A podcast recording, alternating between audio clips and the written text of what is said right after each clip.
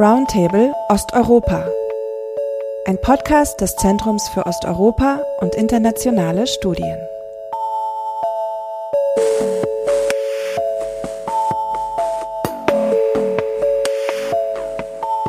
Witajcie and welcome to another episode of the Roundtable Osteuropa podcast. As Poland prepares for its upcoming parliamentary elections, the political landscape is buzzing with questions, predictions, and analyses. And the country seems to be more divided than ever. But today we're taking a deeper dive into the context of the upcoming elections, a dive into a very specific and crucial segment of the population Poland's youth. What do young Poles think and feel about politics, especially in these turbulent times of war? What do they make of the political parties that are running, and how do these political debates play out on the family level? To shed some light on these questions, we've recently undertaken a survey, and we will share some of the findings with you today. To unpack and discuss the findings, I'm thrilled to have with me two of my dear colleagues, Hakob Matevosyan and Felix Krawatzek. Both are researchers here at the Center for East European and International Studies, ZOiS, in Berlin. Both have devoted their careers to understanding political behavior and societal trends. Hakob is a postdoctoral researcher for the MoveMeRU research project. This project is funded by the European Research Council and explores the transmission of historical memories across generations, with a special focus on Russian speaking groups. For this project, Hakob leads the work package on conducting surveys. With me in the studio is also Felix Krawatzek. Felix spearheads the research cluster on youth and generational change here at ZOiS. He's also the principal investigator of the MoveMeRU project. Welcome, Felix. Welcome, Hakob. Thanks, Jana. It's nice to be back. Yeah, glad to be here. I'm happy to be your host today. I'm Johanna Mogwitz, and I work as the academic coordinator of the MoveMeRU project. If you would like to find out more about this uh, project, I can recommend listening to the podcast episode which we published back in March. But today we just want to speak about Poland. So, whether you're curious about the upcoming elections or whether you just want to understand the pulse of the Polish youth, this podcast episode is for you. So, stay tuned grab your kava or herbata, and let's dive in. Before we start, I'd like to take a moment to have Hakob break down for our listeners what exactly is at stake in these elections. Hakob, can you tell us a bit why we all should be watching the news closely on October 15th? Well, thank you, Johanna. Before going uh, to say what is at stake in these elections, let me say a few words about the election itself. These elections will set the stage for the next four years and decide who will lead the Sejm and Senate. Perhaps this will be the most significant election since 1989. At the heart of this electoral showdown are two main political parties. On the one hand, Law and Justice, PiS, and Civic Platform, PO. PiS has been in the power for two terms and has made headlines with some controversial and far reaching social reforms like the abortion law which significantly limited women's reproductive rights, sparkling nationwide protests. PiS is known for its conservative and nationalist ideology, and they are aiming for a historic third term. So, this is one side. On the other side, we have Civic Platform PO, a center right and pro European party. They have a different vision for Poland, a more liberal and internationalist approach. Their platform focuses on strengthening Poland's ties with the European Union and advocating for democratic values. Obviously, these two political parties represent two different paths for Poland, and the outcome of these elections will be a critical barometer of where the country is headed. So, now uh, let me go to what is at stake and distinguish three major points. First one a crucial question revolves around Poland's alignment with Western liberal values. The election will determine whether Poland continues to adhere to the principles of liberal democracy, human rights, and individual freedoms championed by many Western countries. A shift away from these values could have far reaching consequences for Poland's relationship with its European Union partners and the broader international community. Number two, Poland's role within the North Atlantic Treaty Organization, NATO, is another key consideration. The elections will influence whether Poland maintains its commitment to NATO's collective defense and security framework. And this decision is particularly significant given the geopolitical tension in Eastern Europe and Russia's assertive behavior, including its war with Ukraine. Poland's stance with NATO could impact regional stability and security. And the last point that I would like to make is about the ongoing war between Russia and Ukraine, which has a profound implications for Poland's foreign policy. The election's outcome will determine whether Poland continues to support Ukraine in its struggle against Russia and how it engages with Russia diplomatically. A shift in Poland's stance could impact not only its relationship with Ukraine, but also its broader role in regional geopolitics. Johanna, I believe these are the key questions and points which underscore the fundamental choices facing Polish voters. Thanks, Hakob. That uh, already helped a lot to, to set the stage. There's another point. So there's been a lot of chatter about some referendum that seems to be slipping in under the radar. Felix, can you shed some light on the significance of this referendum and the implications that it might have? Indeed, it's a topic that gets a little bit lost um, when we look at the media coverage because, alongside casting their ballot for the new parliament um, on the 15th of October, Poles will be asked to respond to four questions that PiS has introduced in mid August. They announced um, these four referendum questions, which I think show us that the electoral campaign hasn't really been going so well until then. Already in the run up to the summer, PiS tried to mobilize its voters. There was this reform or this introduction of a new state commission to investigate whether economic and political decisions taken in the past um, undermined Poland's national security. And there was this promise to extend the social welfare program. But this all failed to really kind of get the media um, excited about the election and, crucially, to mobilize voters who had indicated that they might abstain from voting. So, mid August, then, uh, we've seen this attempt by PiS to regain control of the campaign and to hopefully, from their perspective, appeal to a wider electoral base. Introducing a referendum alongside an election is something we've seen recently also in other EU countries. Hungary did the same in 2021 um, with a very controversial referendum on so called child protection measures. But so, what's happening now in Poland? Um, really, the referendum is about the question number four, which reads as follows Do you support the admission of thousands of illegal migrants? From the Middle East and Africa in accordance with a forced relocation mechanism imposed by the European bureaucracy. So we can see here, well, the anti-migratory and the anti-European stance that PiS has brought into um, the political landscape of Poland. But I said already there are four referendum questions. I think the crucial one is number four. But if the referendum were only to be about that fourth question, I think there were concerns within PiS that it would actually help the far right confederation more than it would help PiS. And therefore, we see three other referendum questions that are part of this overall package.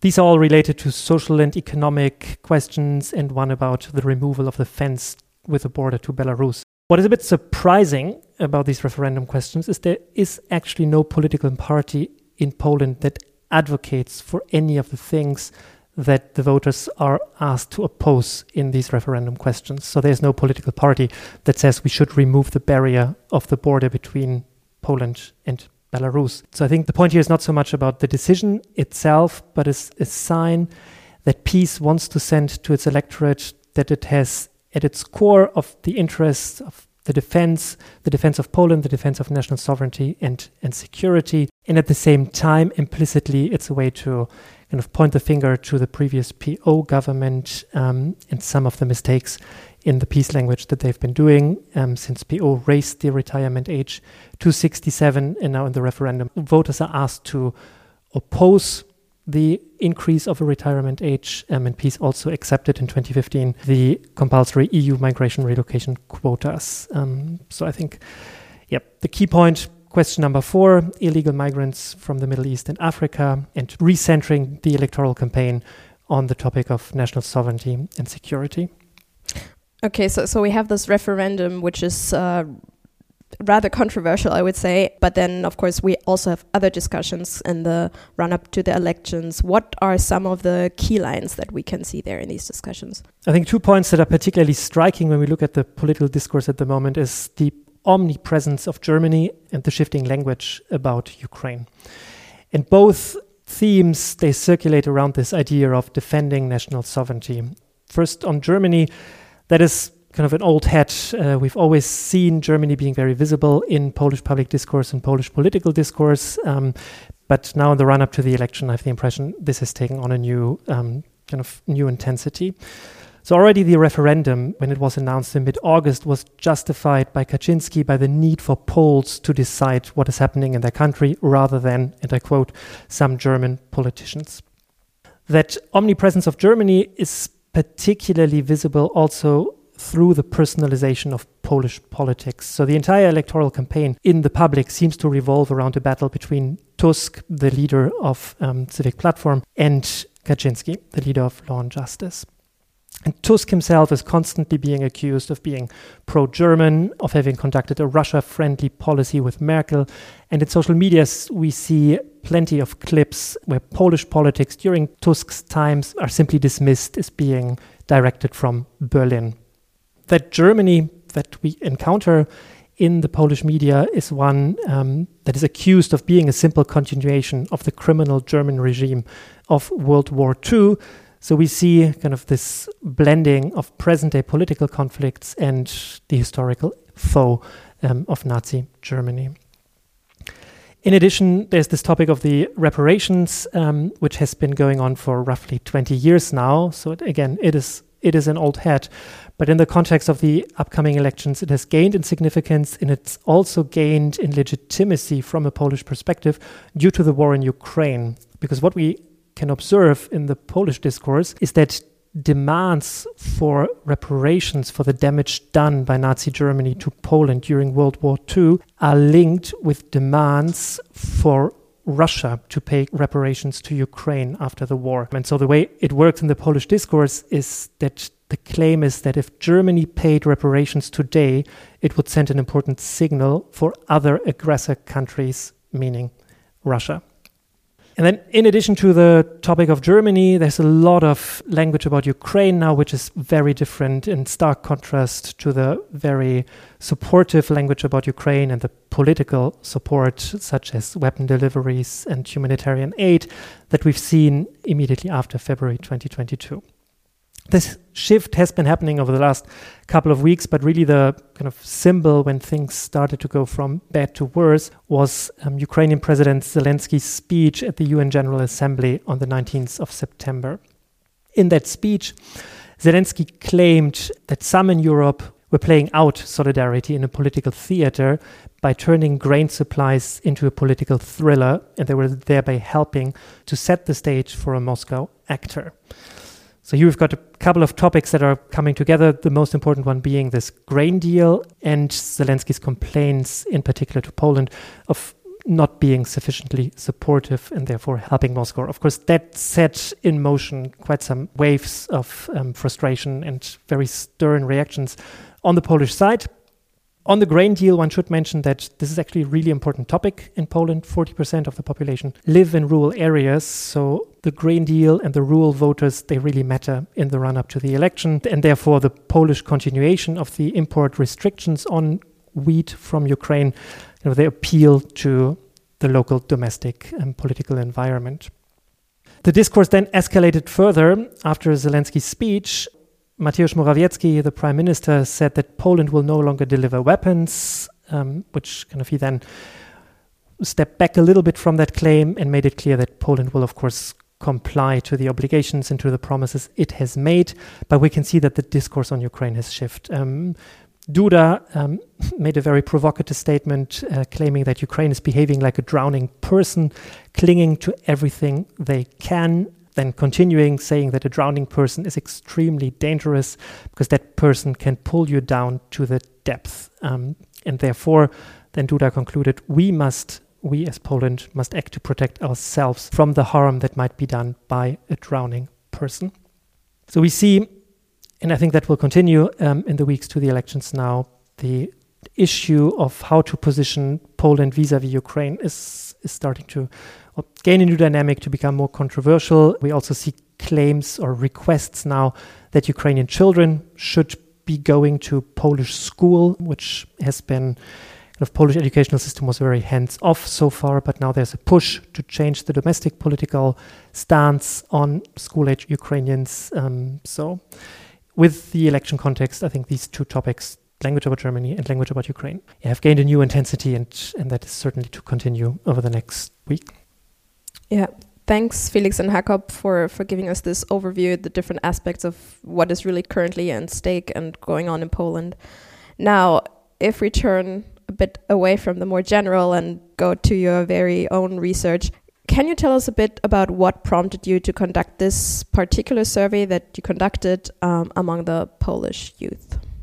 Yeah, so this year's survey is a continuation of a project that we started last year um, in 2022 with Piotr Goldstein, who is also a researcher here. And initially, we were interested in understanding the sense of national identity that young Poles express in a context where a lot of things are changing in their country. So we've seen the pandemic of COVID 19, the very controversial way of managing it, the restriction on the abortion laws, but also a number of other social programs that PiS um, introduced in Poland. And we were interested in early 2022 to understand what do young Poles make out of that. Um, and then the launch of the survey coincided with the full-scale invasion of Ukraine, um, and therefore we adjusted some of the questions to respond to well that new that new situation um, and in particular the inflow of Ukrainian refugees to Poland after February 2022.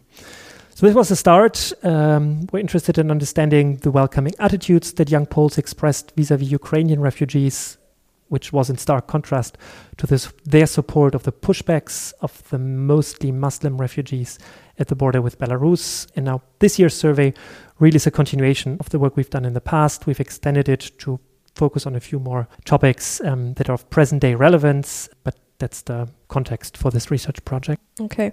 And then, Hakob, so this year's survey, you got involved with that. So, what is the aim of the survey that you're doing this year, and what has changed or not in comparison to the previous round? So, what you did last year? well, Johanna, the aim of our survey in April May uh, 2023 was to provide an understanding of attitudes of young Poles aged 16 to 34 in relation to a wide range of societal and political issues, and we polled more than 2,000 young Poles.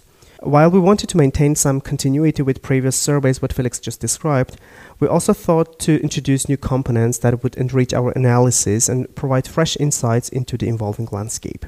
One of the elements we retained for comparative purpose was the section on responses to the war in Ukraine. This allowed us to track changes and trends over time in how young individuals perceive and react to international conflict. In addition to this, we introduced several new sections. Notably, we included a segment on political identification and attitudes, and this was a key addition as it helped us to delve deeper into the political beliefs and affiliations of young respondents, shedding light on their political orientations and values. Furthermore, we explored family traditions and attitudes, recognizing the importance of intergenerational dynamics in shaping the values and perspectives of young people. This component will also be studied in the MoveMeRU surveys, allowing us to draw connections between family influences and broader societal trends. Overall, the new survey encompassed a wide array of modules from basic sociodemographic information to international outlook, aiming to provide a holistic view of the views and experiences of young respondents in the context of contemporary social and political issues. Let me provide one, actually intertwined questions that were included in the survey.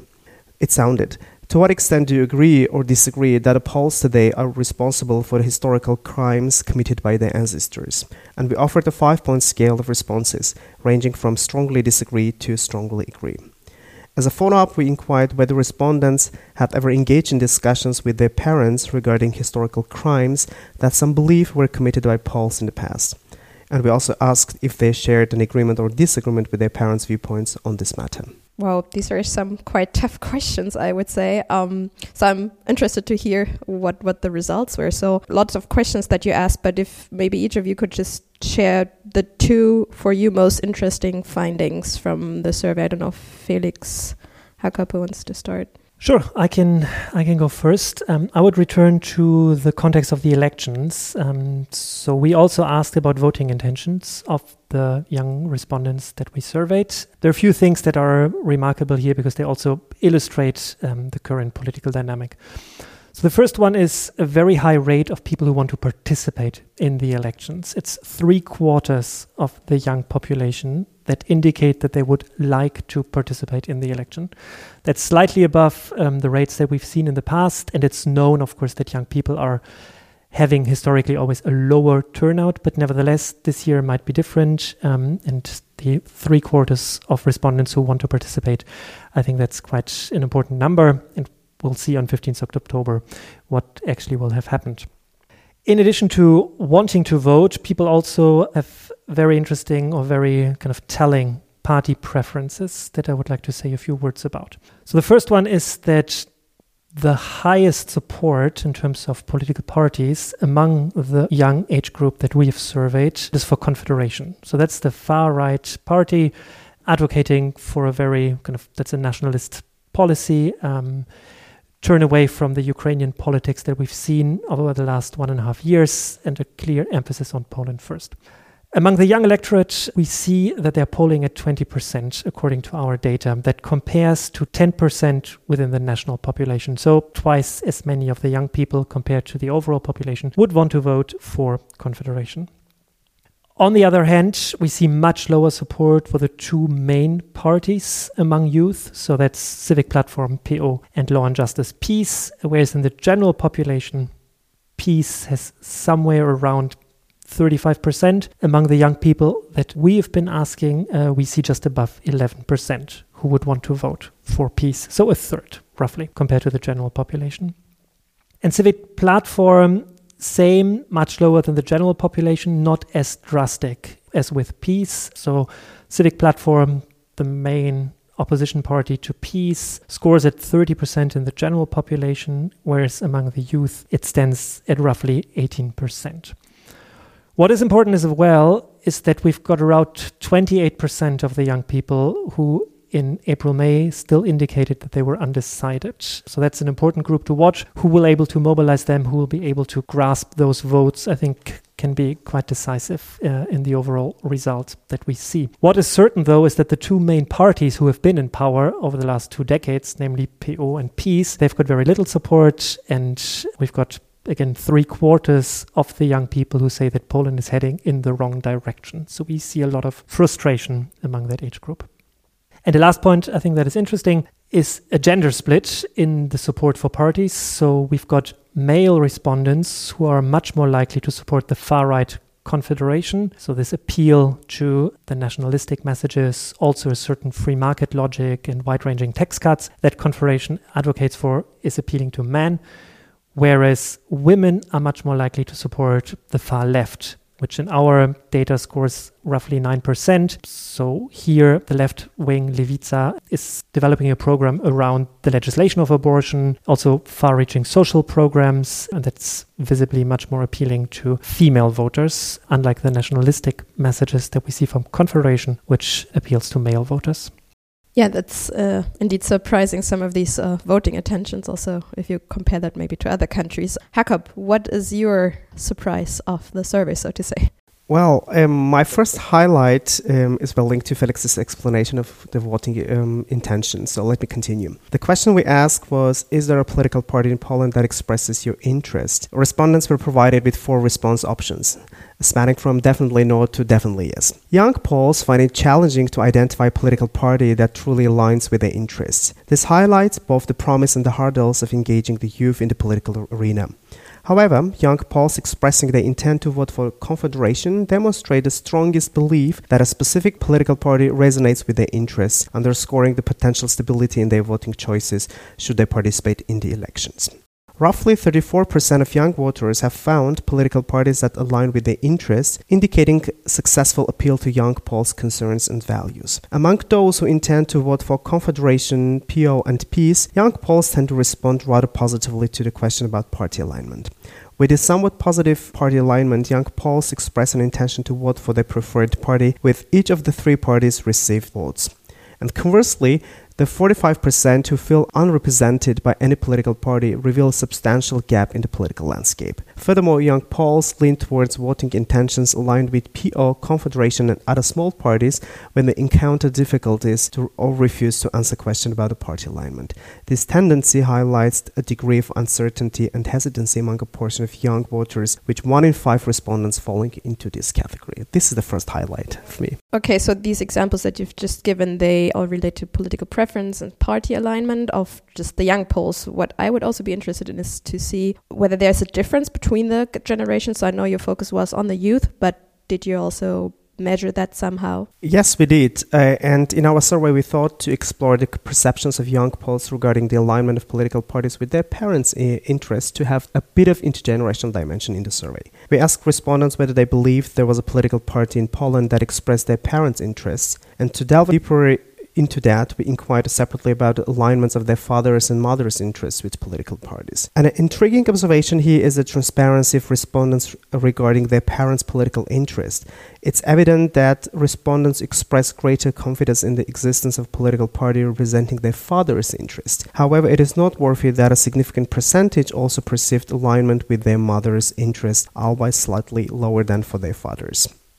Uh, subsequently, we aim to understand whether the political program of the party representing their parents' interest was in line with their own political view, just to continue the intergenerational dimension here. This question allowed us to gain insights into the interplay between generational perspectives and political affiliation among the younger demographic in Poland. A total of 40% of respondents appear to perceive a no alignment between their political beliefs and the party representing their parents' interests. This indicates that a notable portion of young individuals may differ from their parents in terms of political ideology. Conversely, 34% believe there is some level of alignment between their own political beliefs and their parents' party, and about 25.7% of the respondents indicated don't know or refuse to answer the question, signifying uncertainty or hesitation in making a clear judgment regarding the alignment of their political beliefs with their parents' party. While a significant portion perceives alignment, a notable percentage also indicates either divergence or uncertainty in their political views within this demographic. This complexity highlights the dynamic nature of political ideologies within families and the evolving landscape of political engagement among young Poles. So, this is another highlight for me. Thanks, Hakob. Felix, uh, you mentioned as one of your highlights the voting intentions and the political preference of, of young Poles. Is there anything else apart from these political preferences that came up striking in the survey. Yeah, maybe one thing um, that we should mention, and I would change gear now thematically a bit um, and return to the earlier discussion on the relevance of the war in Ukraine for Polish society. And Hakob already mentioned that we've got a battery of questions on that. And I think the responses here are quite remarkable. I mean, as probably all of our listeners know, there was a huge degree of mobilization from within Polish society for the Ukrainians that arrived after February 2022. And we can see that also in our data. So it's just above one quarter of respondents who said they were not involved in any kind of activities to support Ukrainians. Um, so three quarters of young Poles did something. And they did things such as donating items, um, including prams or clothing or food. That was done by a third of our respondents. And a quarter of respondents indicated that they either donated money for Ukrainians in Poland or for people in Ukraine itself. So, this impression that we had of a wide ranging mobilization of Polish society is also confirmed in our data. What is maybe interesting is that those who were not involved were overwhelmingly men, respondents with lower levels of education, and those who indicate that they were Catholic. If we go one step further, though, um, kind of mobilization for the Ukrainians in Poland, but what is the place of these Ukrainians in Polish society? And I think that's an, an interesting nuance here because the data also show how little integrated the Ukrainians are in Polish society. So we've got a question in there how often do they interact with Ukrainian friends or acquaintances? And it's more than 70% of our respondents who state that they don't have any Ukrainian acquaintances or friends or that they never interact with them. So Ukrainians yes, they were supported and it's accepted that they are part of the Polish social landscape, but in terms of social integration, there remains a significant gap between the Polish society that we've surveyed and the Ukrainians who are now part of Poland. Thanks. Um, okay, so a lot of information gathered in just this uh, one survey. I think what you've presented has made very clear that this is indeed going to be a very interesting election, one that we should really pay attention to. Just quickly, one sentence each, if you can manage. What should we pay attention to when we follow the news in the coming weeks?